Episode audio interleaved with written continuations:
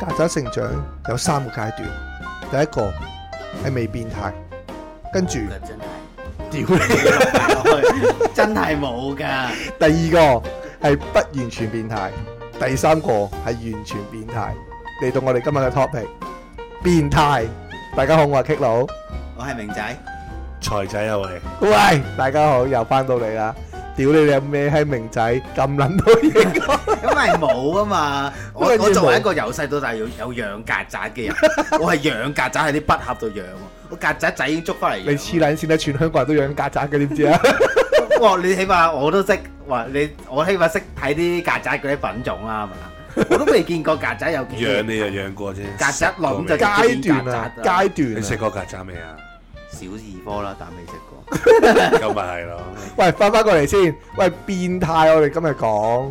喂，你哋有冇睇嗰啲咩 A.V. 係變態嘢我冇睇啊過？A V，我正常，我係一個好乖嘅男仔。講笑啫，你話點會冇睇過啊呢樣嘢？哇，好好笑但啊！ 係我睇嗰啲唔唔係好變態嘅啫喎，即啊係我知道變態個嗰個八世十界八十老算婦唔算人，變態呢樣嘢都算變態。唔算。唔係你咪如果你係一個佢九哋十個歲 market 嘅啫，人，係啦係啦，一個九十歲嘅人睇咪唔算咯，啱合理啊，我覺唔得。係啊嘛，你係十六歲已經睇緊啦。我 我細我個變態就係細細個係我係睇漫，我好似有同大家講過啦，我係睇嗰啲動畫嘅，即係嗰開始啲成人 H 漫動畫咯大嘅， H 我係唔漫咯睇真人嘅。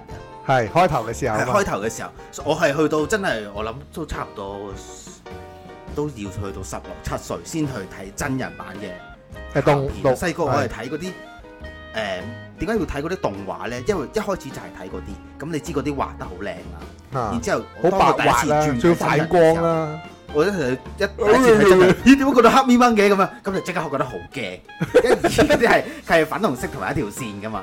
咁同埋嗰陣時我就未有真正嘅性經驗嘅，咁就唔知道嗰樣嘢係咩嘢。你而家好似都未有，而家就經驗去到咁豐富嘅時間咧，就梗係唔怕呢啲嘢。而有冇？我覺得自己有冇特別嘅性癖好咧？其實我都認我會有嘅，即係我係例如係咧，好着重嗰、個嗰、個口部個交流咧，即係點係樣用個嘴走勻晒佢個全身。喂，而家咧，我呢呢排咧睇誒，即係誒碌電話嘅時候咧，見到咧誒誒呢排嗰啲人咧落啲啦，我覺得就應該似係大陸嚟嘅。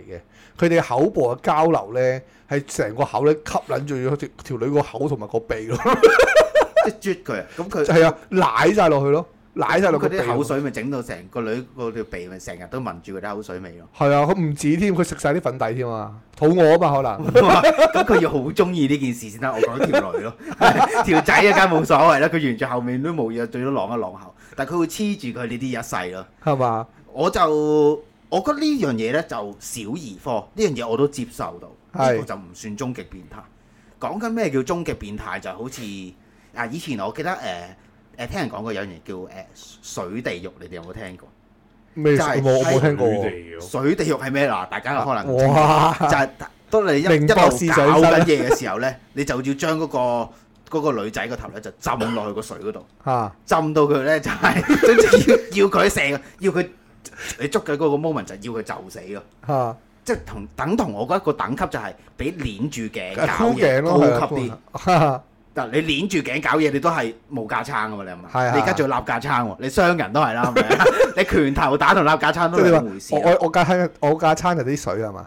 佢個架撐就係啲水啊，成個過程就係因為以前點解我會識呢樣嘢呢？以前係講話誒有一個 A.V. 女友係佢拍 A.V. 嘅過程之中黐咗線嘅，係就係講呢套片，嗰套片就叫咩咩咩咩水地 獄就係誒將嗰個女女仔個頭就浸落去啲水嗰度，嚇然之後佢佢當然係上半身浸啦，因為係佢下半身要浮出嚟係有即係其他搞嘢啊嘛用途就係俾人搞。嚇而，最後拍完晒呢套嘢之後，嗰、嗰個女人係黐咗線。佢會唔會缺氧所以黐咗線啊？係喎上唔到 上唔到個腦，亦都有咁嘅機會。但係其實我做睇嗰個我都覺得成個你諗出嚟嗰個都黐線 啦。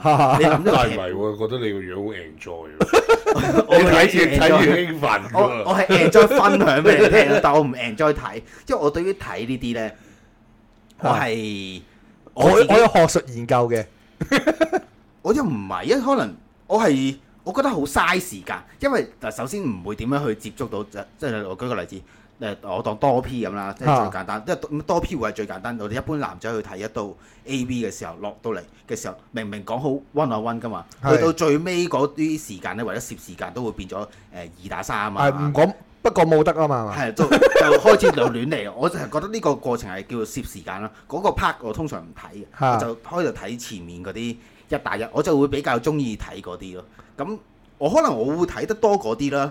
誒你知嗰啲男優個嘴好積極㗎嘛？係啦，佢哋 我我係唔知牙嗰個時間分鐘嘅問題啦。總之佢哋有個片長係個篇幅係好大咧，係佢哋會用一個嘴咧走暈晒個女優嗰個全身嘅，點點樣去奶哇啊？哦係喂我我我想講咧，我睇我睇過一個又係台灣嘅 YouTube 啊，咁佢咧就訪問嗰啲日本嘅女優啊嘛，誒邊個 YouTube 我唔記得咗啦，咁咧佢就係講緊咧誒問嗰啲女優有冇啲好唔中意嘅對手啊嗰啲咁嘅嘢，咁佢就講咗有個男優，佢話我唔中意個男優誒、其中一個啦，咁點解佢唔中意佢咧？就因為嗰個男優咧好中意錫嘢，好中意奶嘢嘅。哦，我知邊個添啊！直 頭我即刻撈到個跟樣住，阿跟叔住嚟佢就話：哦，咁全部都阿叔嚟噶。 咁跟住之後咧，佢話：咁佢就話誒、因為嗰個阿叔好中意舐嘢啊，誒、佢就會舐勻佢成身咯。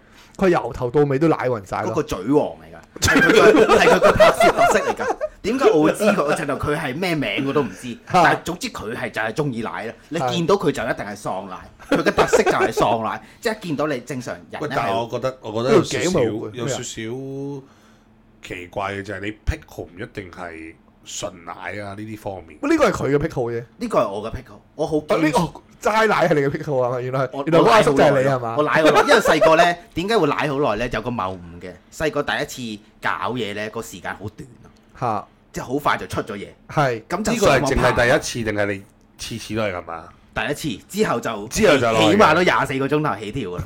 我就爬文啊，人哋就教喂，如果你誒、呃、覺得你啲時間唔夠長咧，你就加長你嘅前戲啦，咁樣講。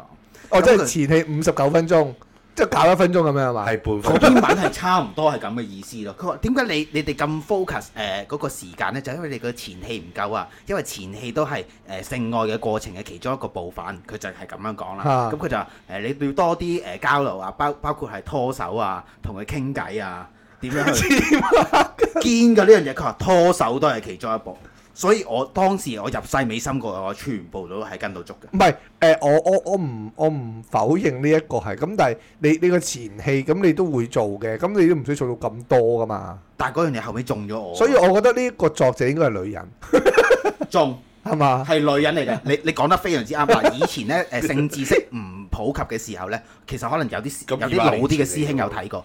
當年咧喺呢個誒、呃香港討論區係嘅成人版嘅精華區，精華區嚟嘅，所以唔難揾到嘅呢篇嘢係有一個女仔分享佢誒嗰啲誒性愛嘅經驗嚟嘅。所以你講呢樣嘢係好重，所以點解呢篇文章會俾人推到去精華版呢？你就係嗰個女仔佢分享嘅，即係教啲人點樣可以誒、呃有一個好少少嘅誒，即係嗰、個。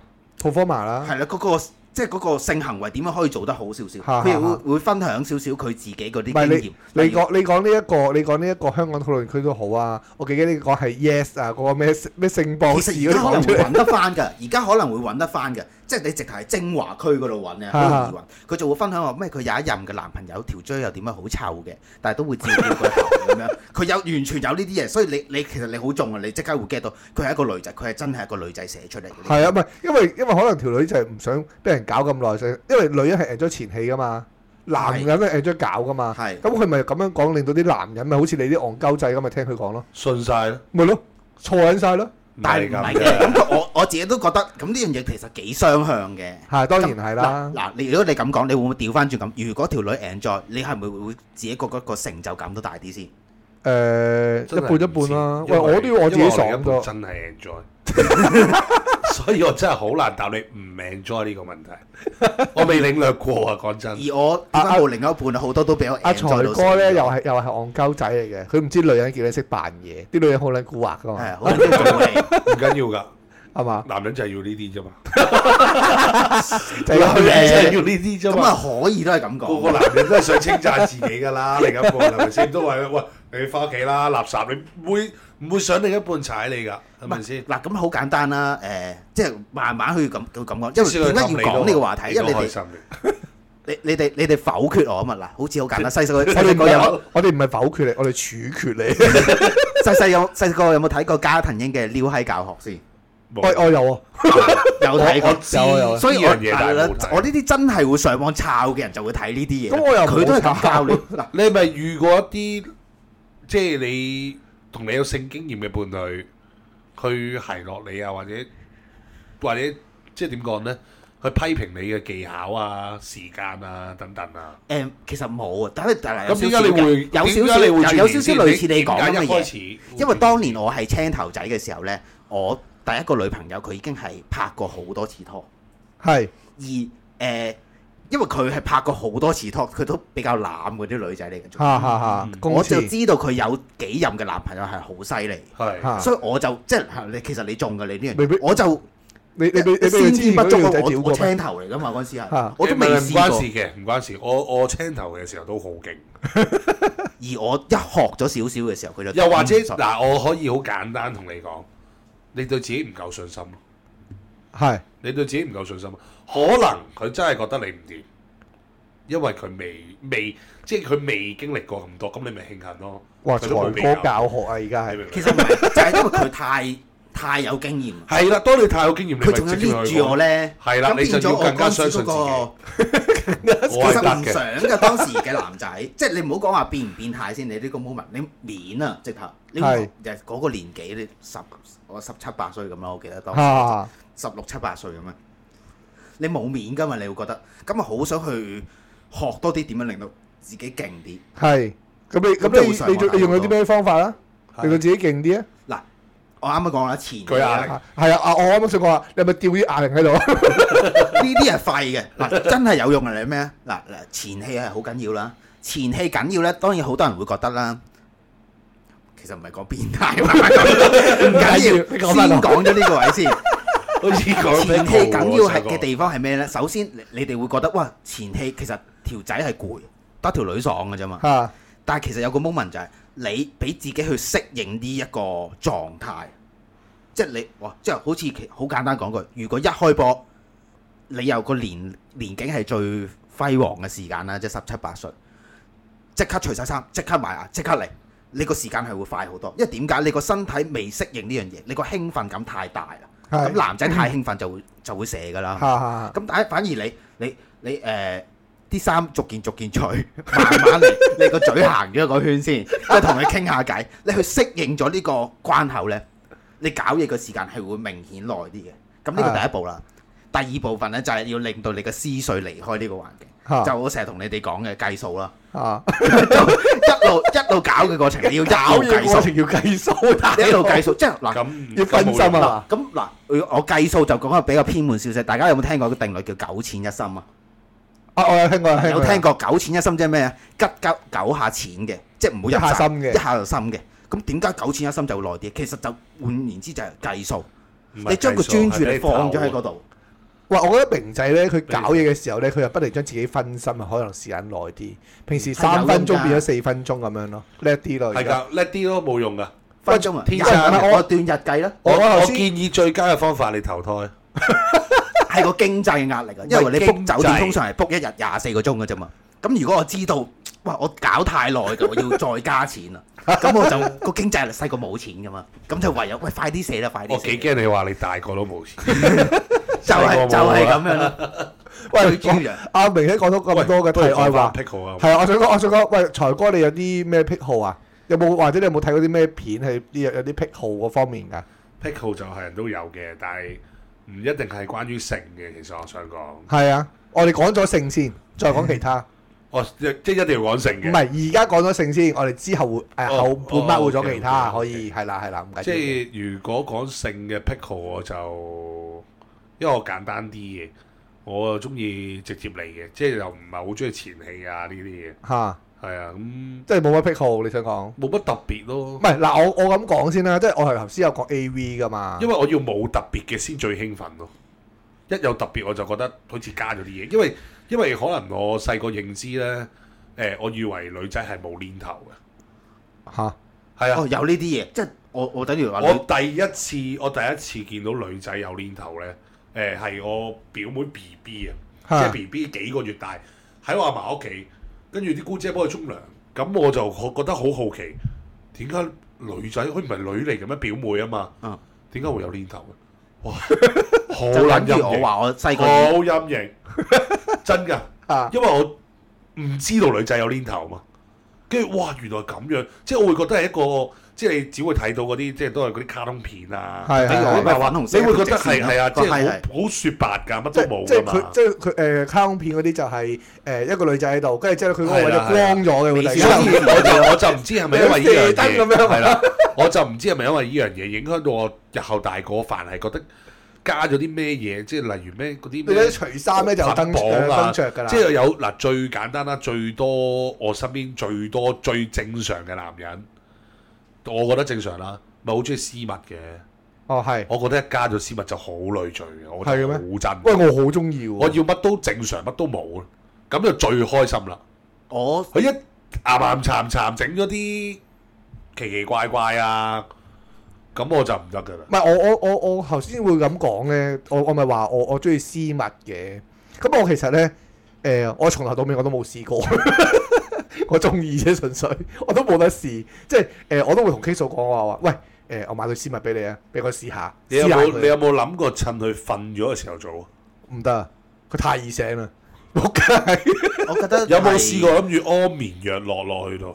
不如不如試直接試下打暈佢啦，好唔好 哦，好啊，簡單啲就咯。咁啊話係嘛？喂，唔係我頭先想講翻你咧，其實上咧，誒、我係多謝阿阿明仔啦，拉開咗個話題咧，再多謝阿財哥又拉開咗個 話題啦。咁我就拉翻翻過嚟，想同大家講就係講個癖好嗰方面啦。喂，就係、我頭先有講 A V 嗰一方面嘅話咧，就係、誒、我有睇過啲 A V 咧玩屎嗰啲，我真係搞唔掂喎，玩屎我都搞唔掂。係嘛？我想個過程純潔啲啦，但上係呢啲。純即潔少係少，好即係要落嗰啲 K Y 成身 K Y 就好純潔啦，係嘛？透嗰啲明我噶都唔嘛。得，嗰啲我都唔得。你話要查嘢啊，嗰啲咪好興 A V 有個情節，你喺嗰個呃吹氣嘅床上面查 K Y，跟住條女喺你上面碌嚟碌去嘅。係咪有係個咁嘅情節，嗰啲我都唔得。反而我會要係邊啲咧？我有個癖好咧，就係我我想佢上半身着衫咯。係。呢個係反而如果你話要哦，即係唔好配唔好除唔好除晒啊嘛。合有個個吸引有啲力爭好神遠秘對於感我嚟講，有個啲吸神引秘力感爭好遠個上半身着衫啊咯，最緊要係下半身要除。 我係唔 知嚇下半身要着褲 啊，下半身要即係冇嘅，但係跟住個上半軍身褲就啊嘛。着衫咯。我會想係咁樣咯。我我會要呢啲，即係嗰、個嗰個主導性咧，好喺自己嗰度，真係我想嗰樣嘢見到，我可以掀開就咁見到，我唔想我拉翻佢落嚟啊嘛。哦，我我就你要會唔會呢諗啲咯。住咁塞個頭入去？嗱，你呢個咪你主導咯，你自己可以控制到。 但係私密咧，我以前都以為自己中意嘅，但係即係我覺得有啲嘢想試何為癖好咧，就係、你真係試咗，你覺得 O、k 你會持續落去，呢、個先係你嘅癖好咯。嚇啊嚇嗰嚇！啲私密嗰啲我都嗰啲有幸叫玩過，嗰啲都麻麻我覺好得。哦但好我想好講，如果你話癖好喺屎嚟講咧，誒，我有睇過食屎片咯。係，誒，講日本誒一個餐廳嚟嘅，我哦唔知真，定我都有假睇過，我都有睇過，即係真係好嘅真貴嘅嘅食有肆，佢仲有啲金康好多喺年上啦，面㗎好多嘛年啊啦，十幾年㗎啦，一定有。嚇，跟住就係講一間餐廳啦，跟住有個餐牌，係。佢俾你揀邊個人屙嘅事。哦喂，唔係啊，呢個唔唔呢個就唔啱啦。套片係咁嘅，哦我，OK，雖然唔知 sorry 係。真定假。嗱，唔係，片嚟因為咧係。啦係啦。誒、我嗱我我就我都有睇嘅，我有睇啲類似嘅片嘅。咁佢係點樣嘅咧？你要食嗰個屎嘅話咧，你要係要幾個月幾個月前要 book 嘅。哦係啊係啊。係咁啊？點解咧？你就係要咧誒、你要食咩味嘅屎？咁你要揀嗰個人佢咧，又唔係話咩味唔係喎，咩營養嘅喎好似唔係。係唔係唔係唔係咩營養，佢係話咧你要嗰個人咧係食啲乜嘢嘅？即係譬如啦，打個比咁講，我要嗰個人咧，全部都係食蔬菜嘅。咁哦嗰個人可能我哦有當有三個有月呢啲半年，係我唔知幾耐啦，never 啦。咁我當三個月先啦。佢嗰三個月咧，淨係食呢一樣嘢。係我當係係你想食啲甜啲嘅，係呢所個以我我知哋道係。啦。咁我就淨係食粟米咁樣樣。跟住又或者 又或者佢佢要誒即係講定要咩烹調方法啊各樣咯。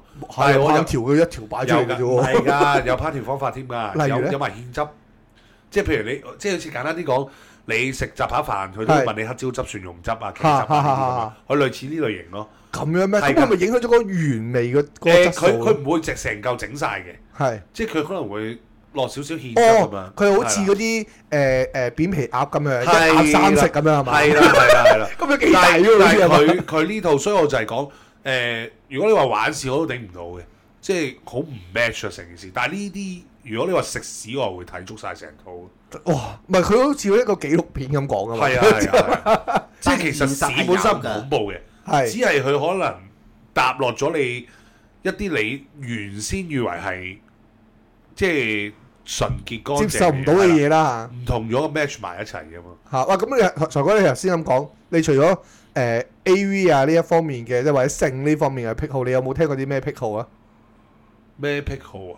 誒、例如可能行街中意推人咯，行街出去推人，即即係行下街推撞人啊、推人啊，嗯係嗰啲 M.K. 啫係人唔嘛？係靜雞雞嗰種啊嘛，靜雞雞即推係人，咁樣誒，咁唔、好意思咁樣一嘢撞埋佢嗰啲咧，我有啊聽過呢啲，咁幾有禮貌喎。 係啊，但係佢有心噶嘛，你明唔明啊？係我知我佢會扮話唔小心咯，但係嗰條友會覺得好興奮，即係嗰條友都係我朋友嚟嘅。係係啊，即係有陣時，但係佢佢有個 deep 啲嘅就係佢好想推人哋落誒嗰啲叫咩啊？火車、地鐵嗰啲槽，但係佢又唔夠姜做 嘅，即係死人㗎嘛得個諗呢字啦啲係啊，係啊呢個就得個我諗，哦即係等住古但惑係啊仔佢好會中意見到人飛嘅感覺嗰啲啦，係啦係啦即係中意係啦抌人落街類似呢啲。個又唔夠姜啦。咁但係你話商場撞兩下咧，咁佢又扮到唔好意思，佢可能會覺得得到快感喎。唔夠斜咯，我中意聽啲再斜啲嗰啲咯。例如咧，你個人都好撚邪㗎喎。嗯，誒如果有啲誒、呃指定要搞嗰啲未成年嗰啲，你覺得呢呢件事夠唔夠車啊？指其實定要搞未成年，好多人我相信，我相信喺好多人嚟講都唔算好車嘅呢樣嘢就，例如咧，因為我有一個朋友係好中意嗰啲十八歲樓下嗰啲。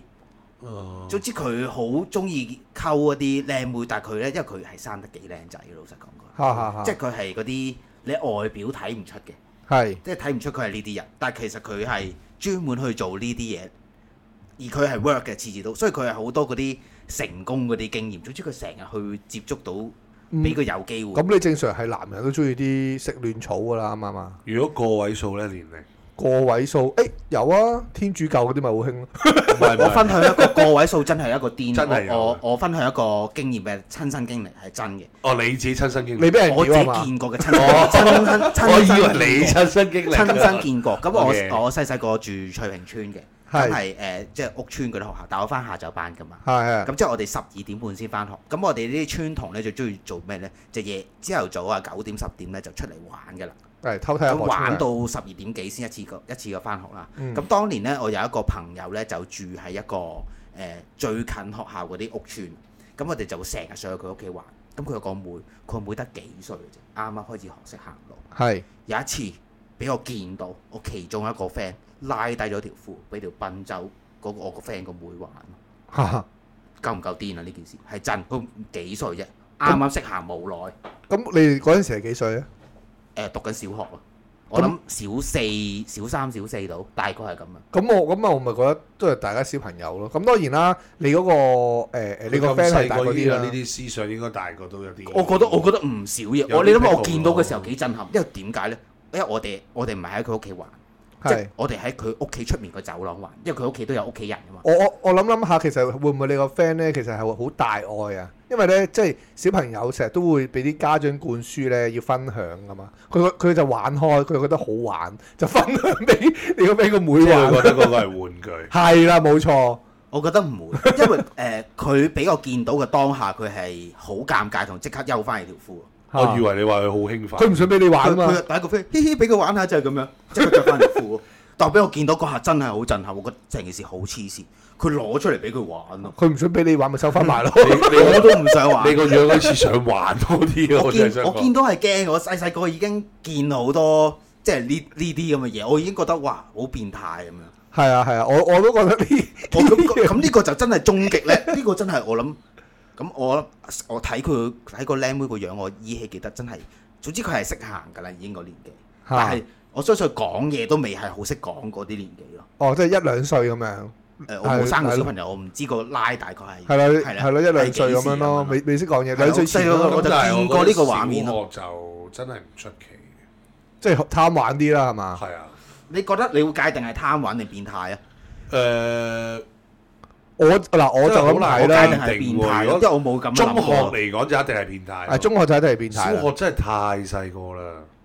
即係我有個朋友，佢幾個家姐係誒咁就個大家姐同佢相距都十年啦，十年八載啦。咁佢小學佢都試過，就係、哦，可能即係即係幾幾子弟啊，一間房咁樣嗰啲啦。跟住去咁可能即係個大家姐嗰陣時，咁佢幾歲？大十年都係十幾歲啫，個大家姐。即係佢可能會揭開，即係可能佢着住條短裙瞓覺，佢會揭開條底褲睇翻睇下佢塊陰唇。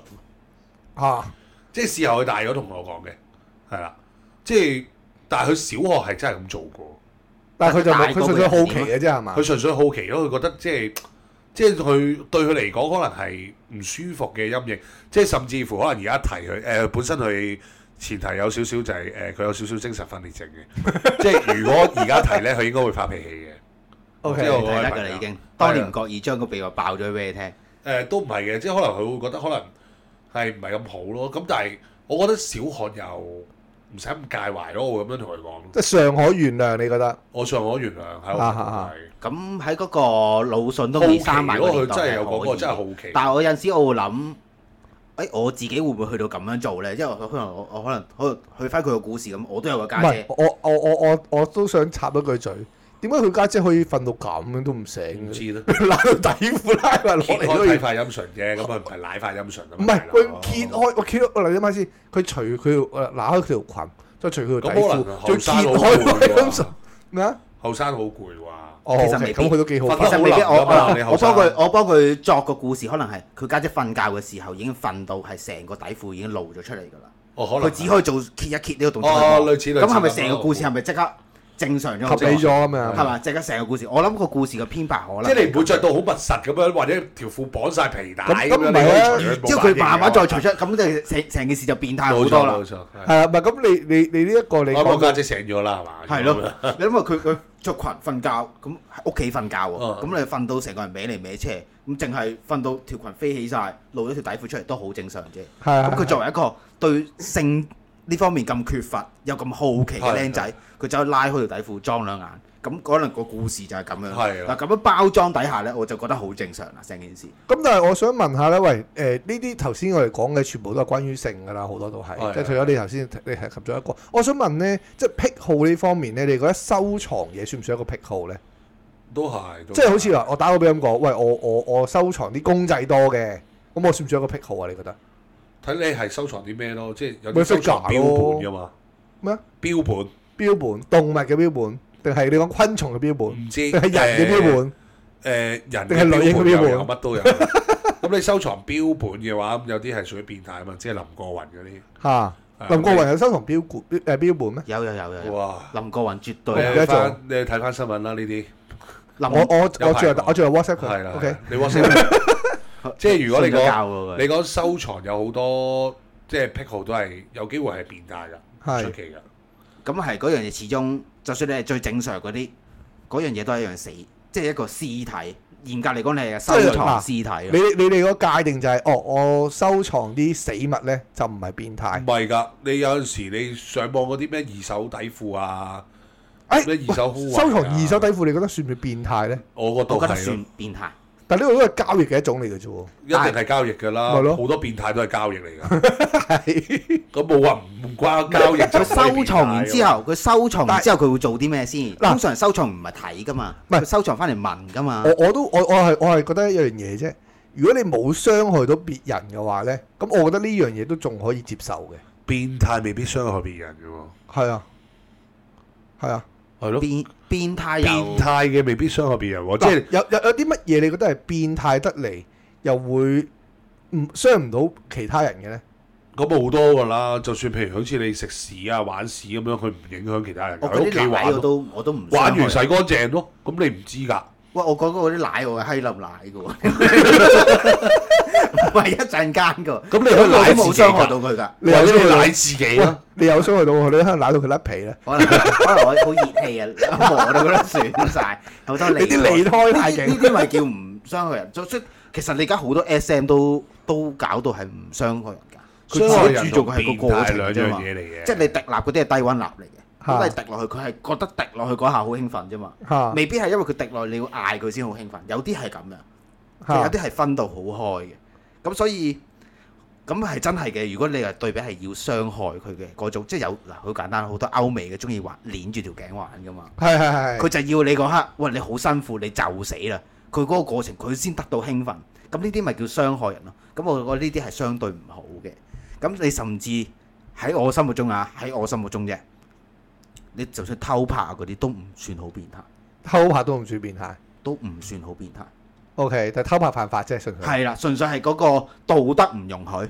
咁好簡單啦，如果佢偷拍係人嚟嘅啫，或者佢娶咗個女人，佢日日喺屋企偷拍個女人啦，嗰、個我老婆嚟嘅喎。都係犯法。喂，我我我又喂個係，即係你你如果喺你太太唔願意嘅情況下，誒偷影佢，搞嘢都係犯法，呢個係犯，咁冇呢個關都係係夫犯妻法，嘅，呢個都冇係犯法關嘅夫妻關係唔事。係喂，咁咁撲街啦！我我成日偷影阿阿 K 嫂瞓覺， 咁我咪犯撚咗法咯。冇 錯，睇過唔告你啊？誒，我諗佢應該會。而家嚟緊嚟緊有把柄咯，只可以咁講。奶只可以講你有案底啊！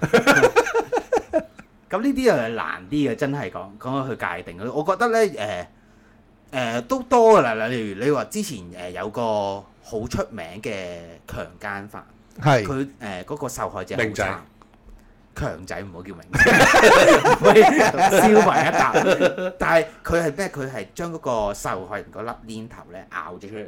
係呢個咪佢個癖好咯。我相信咧，佢個癖好咧唔係嚟自你咬走你身體嘅一部分，佢個癖好係嚟自咬。嚇因為我聽嗰啲誒誒專即係以前嗰啲人講咧，點樣分析人會有呢個行為？係就話啲誒等於你 B B 仔啊，一定係以口行先，即係奶你係啜嘅，你係咬嘅，即係食人奶啊。咁佢哋咧就保留咗佢呢個咁原始嘅呢個行徑，去到大個咧都改唔到，所以佢去到呢啲位，佢一覺得興奮咧，佢係就咪出牙痕啊？係類似呢啲咯，佢就要以前啲家長會即將係你奶嘴你人就咬講㗎噶啦嘛。。喂，你喂講起呢一樣嘢咧，我想岔開少少話題。有時你哋都岔到咁開啦，唔緊要啦，係咪先？我咧誒有一次我去呢。啲咪就係癖好咯。係，啊我就岔開話題嘅癖好啦。唔係，我咧誒有一次我去泰國旅行啦，就七條仔去去布吉旅行啦。去完之後咧，就本身冇嘢嘅，就翻到嚟香港啦。咁我個 friend 就 send 咗個新聞俾我喎，咁就話誒、七港男誒遇誒誒布吉遇迷魂黨咁樣，完全就係同我哋個時間係 match 嘅喎。即係 exactly 一樣嗰幾日咁樣啦，咁好啦，我我本身冇冇去即係去睇呢張新聞嘅，就因為佢咁相近我哋咧，咁我就去睇一睇一睇嗰段新聞係講乜嘢啦，就係講咧嗰啲泰國咪好興叫雞啦，係咪先？嗯去泰國嘅時候，咁咧佢哋點樣做咧？就係佢哋迷魂黨啊嘛，咁佢就將啲迷迷魂藥咧就踩喺個鏈頭度。通常咧搞嘢之前咧，你就會舐下先噶嘛，啱唔啱先？咁佢舐下嘅時候咧，就迷暈咗佢啦。咁就可以攞佢錢。哇！佢就嘢都唔使搞，就偷晒佢啲嘢。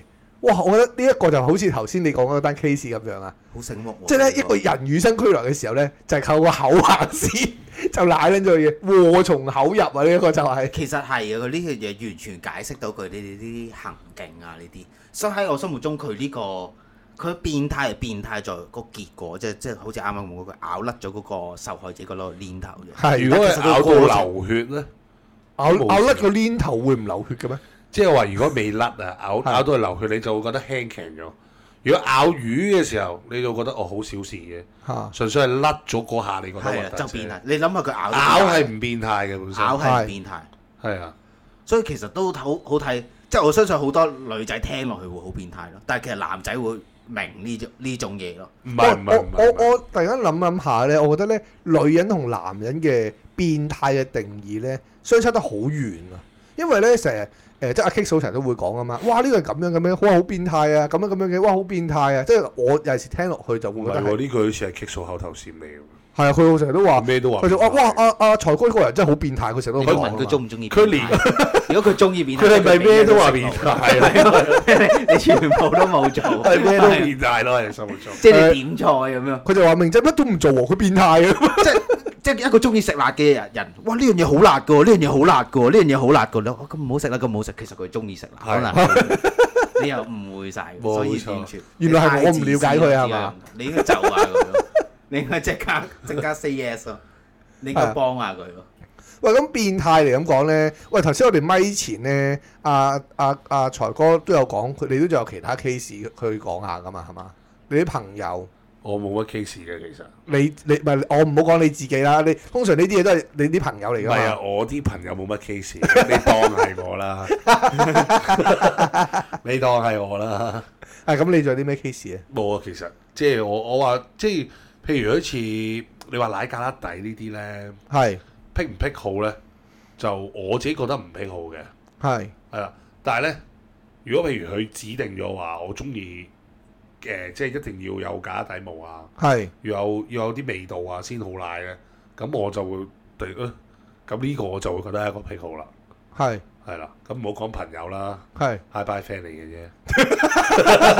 有有有，我識有個誒、呃我識有個男仔，我同嗰個男仔係兄弟嚟嘅。咁佢因為佢成日出軌嘅，有一次咧就俾佢一個女朋友發現咗，係然之後咧就佢後尾同我講晒成件事，就開通咗佢個女朋友嗰個癖好。係跟住佢誒，自從佢出咗軌之後咧，佢個女朋友對佢好差，但係咧就佢哋嘅過程咧，條女開始逼佢哋不斷要行房。而啊，行房咧，淨係負責奶咯，就係、然即之後係要哦要你個 friend 淨係齋奶，齋奶，哇好似！狗咁樣奶。佢後尾 佢話真係真係要咁樣做，佢話仲要咧喺佢話喺嗰個奶嘅過程啦， 佢會佢會奶到條女咧下面會起 泡。佢佢就咁樣同我講，跟住佢佢後尾即呢個係就係條女嘅癖好啦。跟住佢係點樣咧？因為佢話佢其實都愛呢個女仔嘅當年，咁就係因為佢自己出面出咗軌啦，佢係當時係接受咗呢個條件㗎，但係佢去到最尾佢頂唔順，就係、因為呢個原因去分手，即係佢由佢出軌嗰刻，佢哋冇再行房。嗱，咁佢條利真正選啦，而嘅搞家係嘢嘛？但係佢每日翻去就淨係好似狗咁樣奶咯，要 佢就總之要咁佢奶都好攰喎。就係咯，佢後尾係好唔 enjoy，同埋覺得真係好似狗喂啊。最尾係因為呢件事你兄弟分幾手啊勁，後尾先覺得好唔 enjoy。後尾先我覺得好唔明，即係佢哋開頭都係一個好正常嘅關係，即係可能係佢一早係係個男仔做主導啦，咁、咁個女仔係誒聽話嗰個啦，係就因為佢做錯咗樣嘢嘛，有個把柄俾個女揸住咗嘛，係揸住咗之後開始就全部做啲嘢都係要嗰條女中意，可能係咁樣。自此之後佢哋就冇真真正正咁即係做做一個插入式嘅性行為，冇做呢啲唔嘢。係咁？你個兄弟咧一定係一個好硬頸嘅人咯，因為佢成日啊佢成日都要做呢個動作咧，條頸嘅肌肉應該好發達啊 嘛。總之講係最後佢係頂唔頂唔順呢樣嘢，因為佢後誒佢去到出咗軌，跟住想溝翻呢個女仔，去到箍煲一直我都有幫手。即係佢靠奶去箍煲。係咯，我唔明佢咁舐個嗰煲個劇咯情係好峰回路轉，跟住因為過咗，即係佢幫佢箍咗煲啦，真係幫咗手啊！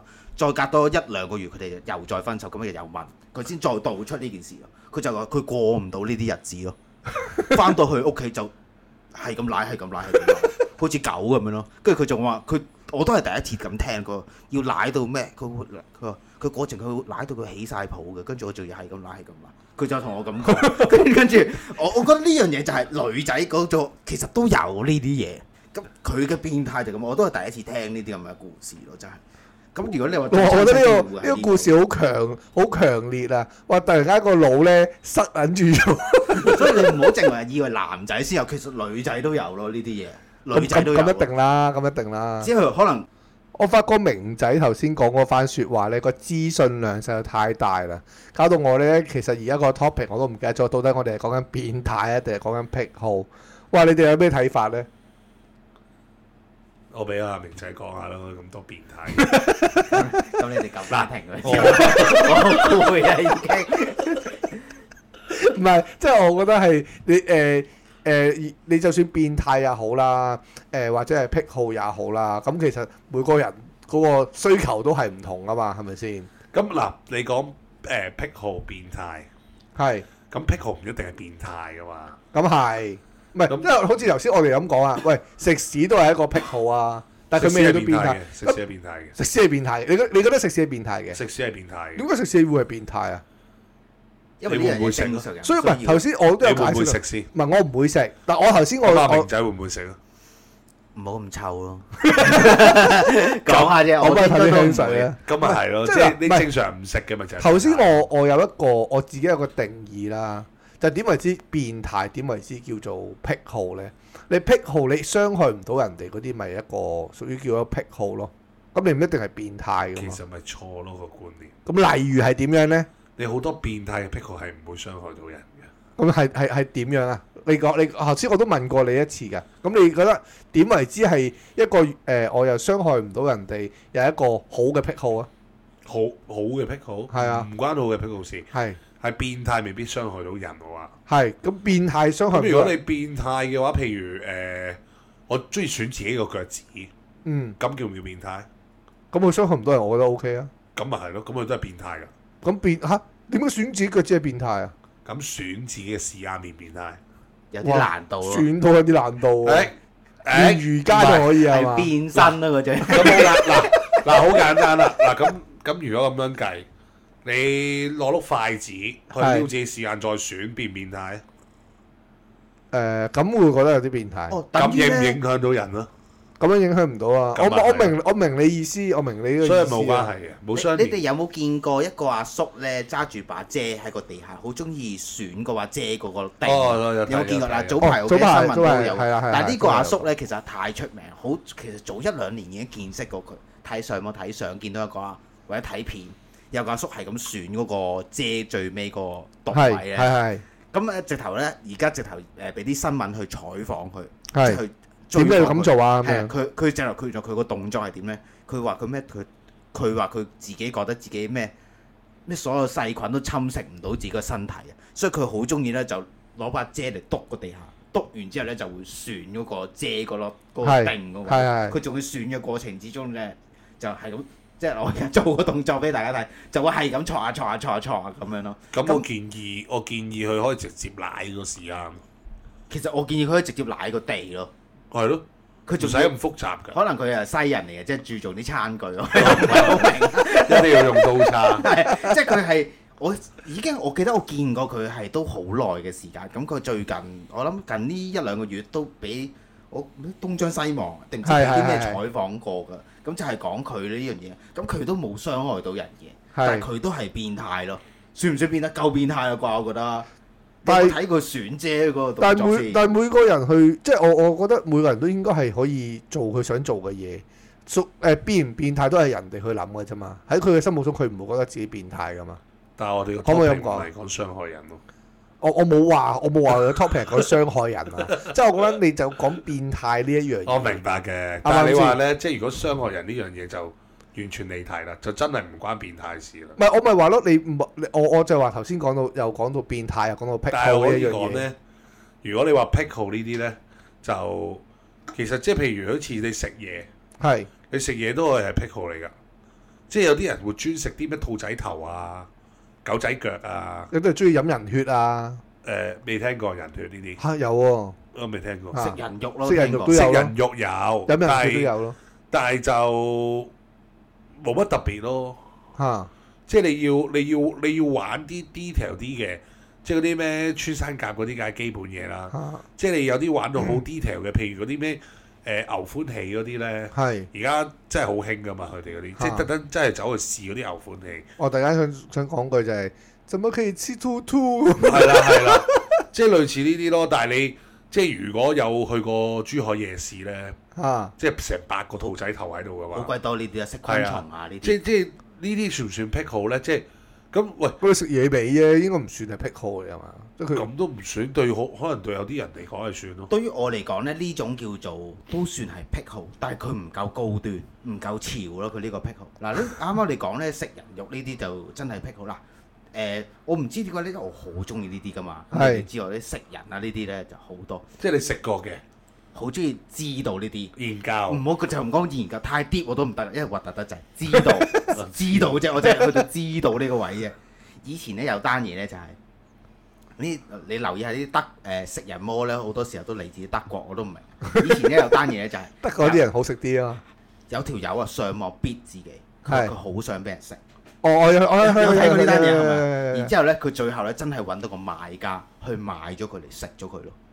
咁我覺得呢個就咁啱係即係咩？姣婆遇著脂粉啊，就兩個都變態，即係一個人好想俾人食，一個就好想食人。咁我相信我喺我心目中呢啲就係高端嘅變態，佢變態得嚟變態得好潮咯，呢啲就係、咁你食但下係但係我想講潮嘅話，人肉叉燒包三十年啦，定四十年啦，唔算潮，但係佢係經典咯。係少唔係唔係潮。哦，我唔係，其實我唔明點解要用個潮字先。係啦，我真係唔係好明。佢中意呢個字嘅，因為嘅，哦，可以。 有啲人叫噴水，有啲人叫潮吹，我中意呢個字，我中意叫做潮，係嘛？最緊要極端，最緊要極佢夠端。最緊要你中意。呢樣嘢真係真嘅，因為你而家誒，我覺得你嗰啲變態嗰啲咩誒，即係可能香港見好多啦。我啱啱上連登都話啦，咩喺誒地鐵打飛機啊，係點樣就偷影人裙底啊，而家好多噶嘛。嗯咁係我覺得呢啲都咁，佢係咪變態？係咪癖好？緊緊係啦。但係呢啲唔夠震撼啊！呢啲係係就係。咁我就自己中意聽嗰啲，你淨係聽你都覺得哇，你點解會咁樣做啊？咁樣咁呢啲就會型好多咯，我覺得成件事，或者覺得佢嗰個變態變態得好有價值啊！你起碼你啲人，你會有討論嘅空間啦，啲人，你諗下，我地鐵喂見到有個阿叔上網睇誒、呃上網睇片度偷拍人哋裙底，你一句起兩句止，因為呢啲其實好多，我相信不久嘅將來，當呢啲文化如果不幸普及咗之後，影裙底啊，點樣誒、呃、非禮呢啲，可能都唔係啲真係好變態嘅行為。咁當然啦，佢係犯法啦，係咪？係啊但係你其他人聽都唔夠震撼啊嘛。嚇，即係慣咗啦已經。呢啲就係、哇，真係好你嗱，好好簡單咁樣。誒、我係中意露體嘅，我中意夜晚十二點露體，同我中意朝頭早九點鐘翻工時間喺中環露體嘅兩個階段啦，係咪？啊你中環露體嗰個係大師兄啦，已經因為係要嘛？夠轟動係嘛？係，咯，我我就會中意傾向係呢啲咯，中意聽呢啲多啲咯。咁啊而家就誒、少啲啊！我覺我諗可能啲華人地區少啲要聽呢啲咧，啲鬼佬嗰啲地方咧特別多呢啲。係啊，因為香港個誒禁忌一定係比外地一定係重多啲啊守嘛。舊啲咯。華人社會啊嘛，始終係係嘛，所以我覺得你話香港話啲人變態，亦都係相對會多好多啦，係咪先？即係誒誒，你比起外國嚟咁講咧，因為外國可能我叫做思想可能開放啲啦，亦都會比較多人去接受，譬譬如頭先好似講話食人肉啊呢一類型，亦都會有啦。咁啊誒，再者誒、呃香港人嗰、個對於呢方面嘅心態咧，其實都係好守舊嘅咁樣誒，咁如果你講起食人肉，係我突然諗起誒日本嗰個咩啊人肉刺身啊，哦即係放啲壽司刺身喺個人誒人人上體性人體性係啦，係啦，咁就唔係咪變態咧？我又唔覺得係變態喎。我都唔覺得變態。呢個只不過我我當係嗱，打個比咁講啦。如果你你你咁你咁去誒、哦，想講呢個問題嘅話，誒、叫雞變唔變態？唔變唔態，變叫態。雞唔變態，咁佢只不過係我要誒揾、個女人出嚟滿足我一個慾啊但望去係做呢但樣嘢係啫人嘛。體性啦，你哋係講嗰個叫人體性啦，係係通常有個即係正常嘅女人啦，唔好話係靚唔靚啦，係正常嘅女人放喺上面㗎係嘛，放喺下面，啲嘢食放喺上面，有啲嘢食放喺上面啦，係係啊啦係啦，跟住瞓喺度啦。係咁如果係一個可能係廚房佬阿叔咁樣樣，係咁跟住你將啲手指放喺我上 面，然之後佢就咁你會唔會覺得變態咧？然但之後我佢要就求係咁樣，有個男人有有男人㗎，我要好猥瑣然豬之後肉佬咁成一樣，臭汗，你個地係啦盤佬啱啱係啊 係啊係啊！朝九晚六。係啦我唔中意點豉油，我中意點汗。係啦，係啦，係成啦件事嗱唔使話沙皮啊，你呢擘啲大咪個就格拉底就呢得啲就啦。係我要嘅潮啊！係啊因為 成件事潮好多啊。你明唔明即係啊？佢新穎啊！你明唔明啊？同一件事，你擺唔同人物落去，你又已經可能會覺得係，哦所以我覺得你咧明唔明啊？變唔變態應該係屬於叫做係每個人或者每個社會啦，即係每個地區啊，每個人嘅規範嚟嘅。即係好多時候，頭點解我頭先我都會有講一樣嘢，就係誒誒嗰一樣嘢你唔傷害到別人嘅，其實我就覺得唔係屬於係好大嘅問題啦。包括我頭先我都會，我我可能我哋頭先都講咗好多有關誒、呃、變態同埋癖好呢兩呢兩樣嘢。嗯咁、你變態喺我嘅心目中，變態呢一樣嘢咧，正常你係影響到別人嘅會，你而呃誒呢、個癖好咧，正常係你自己嘅事，你唔會影響到別人嘅話咧，咁呢一樣嘢就屬於屬於我會 focus 喺叫做癖好呢一方面，即係會有呢一呢一、個咁嘅講法咯，喺我嘅角度。喂，咁今晚其實我都講咗好多啦。又多謝晒咁多位啦，好冇？Thank you 晒，多謝，拜拜。係。拜。